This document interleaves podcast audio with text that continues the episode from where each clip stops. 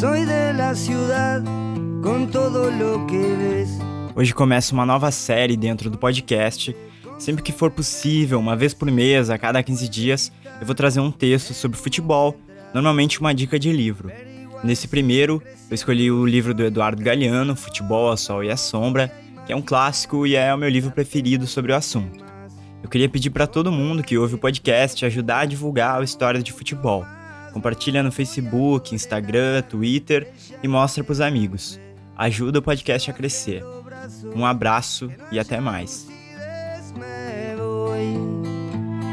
Volando por aí estou convencido de irme voy silbando y sin rencor y estoy como todos los niños del Uruguay yo quería ser jugador de fútbol evidente todos los bebés uruguayos nacen gritando gol es lo primero que, ocurre cuando un bebé uruguayo asoma entre las piernas de la madre, grita gol. Y por eso las maternidades son muy ruidosas aquí. Meten un barullo tremendo, porque todos los bebés nacen gritando gol y yo también, y quería ser jugador de fútbol. Llegué a ser un gran jugador de fútbol, casi que el mejor del mundo, pero solo en sueños, mientras dormía. O gol de Pelé. Foi em 1969. O Santos jogava contra o Vasco da Gama no estádio do Maracanã. Pelé atravessou o campo feito ventania, esquivando-se dos adversários no ar, sem tocar o chão, e quando já se metia no arco com bola e tudo, foi derrubado. O árbitro marcou o pênalti. Pelé não quis cobrá-lo. 100 mil pessoas o obrigaram, gritando seu nome. Pelé tinha feito muitos gols do Maracanã, gols prodigiosos, como aquele de 1961 contra o Fluminense, quando tinha driblado sete jogadores e o goleiro também. Mas este pênalti era diferente. As pessoas sentiam que tinha algo de sagrado, e por isso ficou em silêncio o povo mais alvoroçado do mundo. O clamor da multidão parou de repente, como obedecendo a uma ordem. Ninguém falava, ninguém respirava, ninguém estava ali. Subitamente nas arquibancadas não havia ninguém e no campo tampouco. Pelé e o goleiro, Andrada, estavam sós. Sós esperavam. Pelé, de pé junto à bola, na marca branca do pênalti. Doze passos adiante, Andrada, encolhido, à espreita, entre as traves. O arqueiro chegou a roçá-la, mas Pelé cravou a bola na rede. Era seu gol número mil. Nenhum outro jogador tinha feito mil gols na história de futebol profissional. Então a multidão voltou a existir e pulou como um menino louco de alegria, iluminando a noite.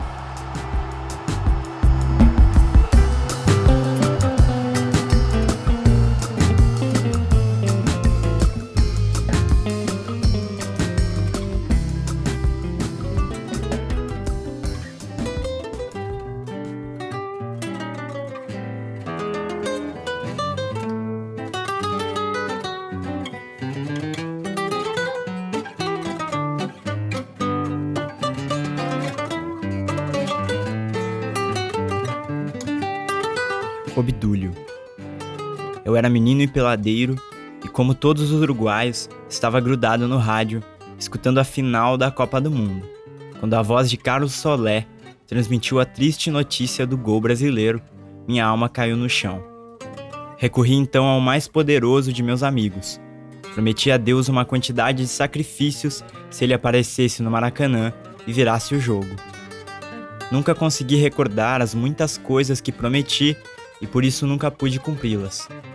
Além disso, a vitória do Uruguai diante da maior multidão jamais reunida numa partida de futebol tinha sido sem dúvida um milagre, mas o milagre foi acima de tudo obra de um mortal de carne e osso chamado Obdúlio Varela. Obdúlio tinha esfriado a partida quando o avalanche nos caía em cima, e depois carregou toda a equipe nos ombros, com pura coragem impeliu-a contra ventos e marés. No final daquela jornada, os jornalistas acossaram o herói. E ele não bateu no peito proclamando somos os melhores e que não há quem possa com a garra nacional. Foi casualidade, murmurou Obdúlio, abanando a cabeça. E quando quiseram fotografá-lo, virou de costas. Passou aquela noite bebendo cerveja de bar em bar, abraçado aos vencidos, nos balcões do Rio de Janeiro. Os brasileiros choravam, ninguém o reconheceu.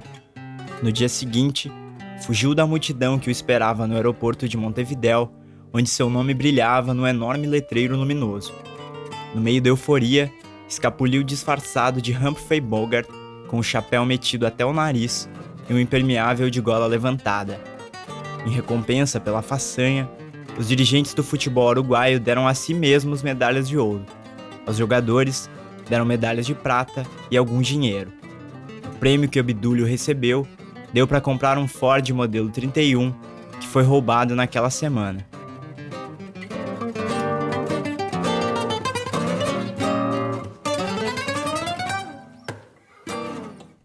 O sea, somos mucho más que lo que nos dicen que somos.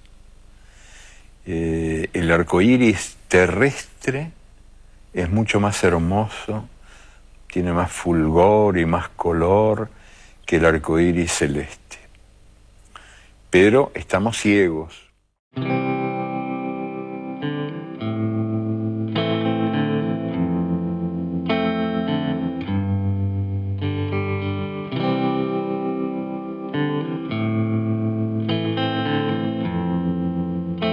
O futebol.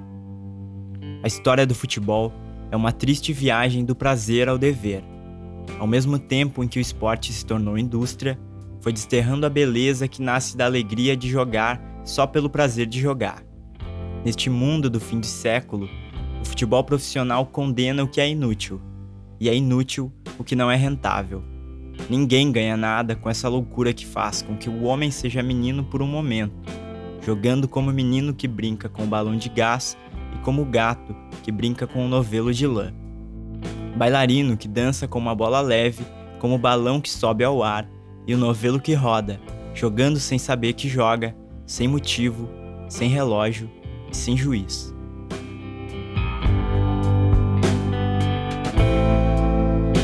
O jogo se transformou em espetáculo, com poucos protagonistas e muitos espectadores.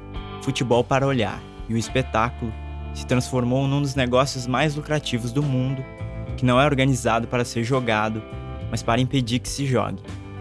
A tecnocracia do esporte profissional foi impondo um futebol de pura velocidade e muita força, que renuncia à alegria, atrofia a fantasia e proíbe a ousadia.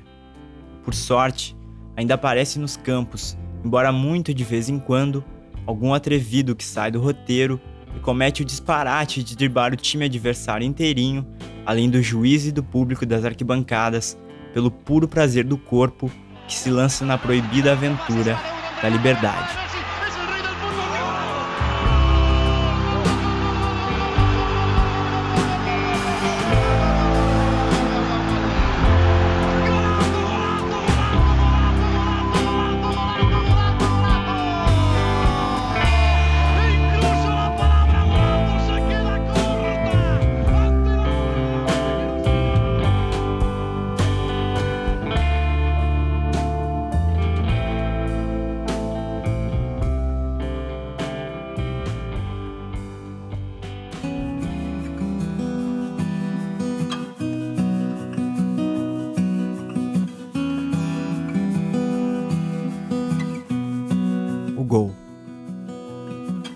Gol é o orgasmo do futebol.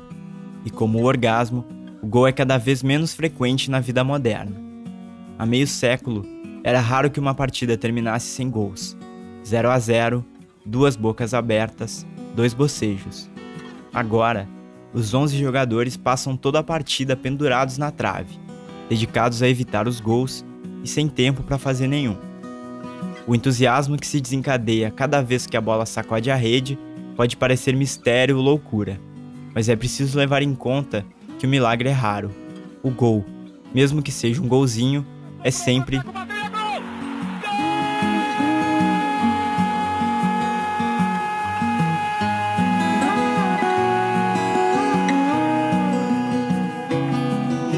na garganta dos locutores de rádio. Um dó de peito capaz de deixar Caruso mudo para sempre. E a multidão delira e o estádio se esquece que é de cimento, se solta da terra e vai para o espaço.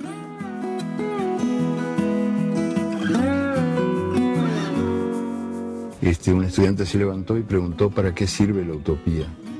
Y yo lo miré con lástima, digo, uy, qué lío ahora. Y él contestó estupendamente, de la mejor manera.